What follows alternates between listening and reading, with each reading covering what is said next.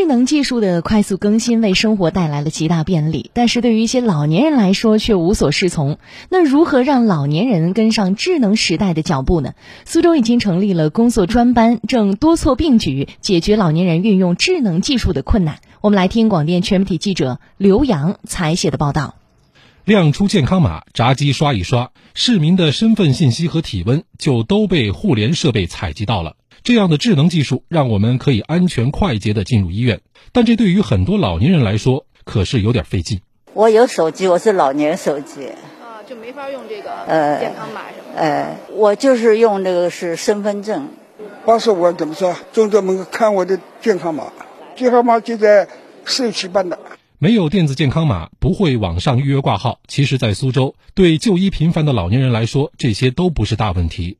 苏州市立医院本部门诊办主任刘世庆，那么我们可以让他从人工通道进来，人工通道我们会有工作人员帮助他，那么查看他的身份证或者是医保卡。我们开设了七十岁以上老人的专窗，方便他们进行一个交费、取号。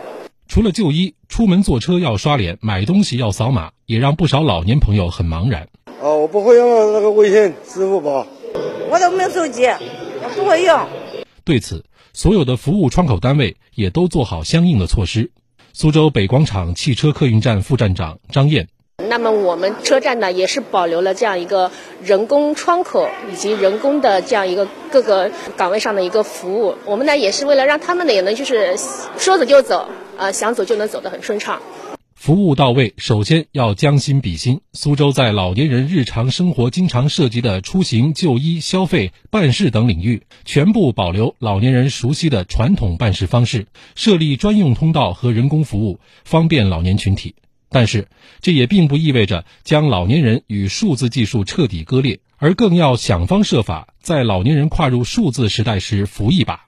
吴江区平望镇行政审批局综合管理岗朱丽霞。考虑到我们就是线上服务也越来越多了，那我们也是投放了十三台政务服务自助一体机到各个村社区。我们大厅也是增设了一个敬老慰老绿色服务窗口，呃，同时我们还开设了敬老专座，还提供了轮椅、像老花镜、还有助行器、拐杖等一些基础设备，这样子可以更方便老年人。现在老年人一进来，只要找准一个导服人员，他就可以全程帮他完成这件事情，更大程度的上提供了便捷的服务。让老年人共享智能技术红利，苏州市成立由市发改委、市卫健委、市民政局、市交通运输局、市政务办、人行、苏州中支等部门组成的工作专班，解决老年人运用智能技术困难。即将推出苏州市切实解决老年人运用智能技术困难重点任务清单。一方面保留简化传统服务方式，另一方面多推出适合老年人的智能产品，让老年人在信息化发展中。拥有更多获得感、幸福感、安全感。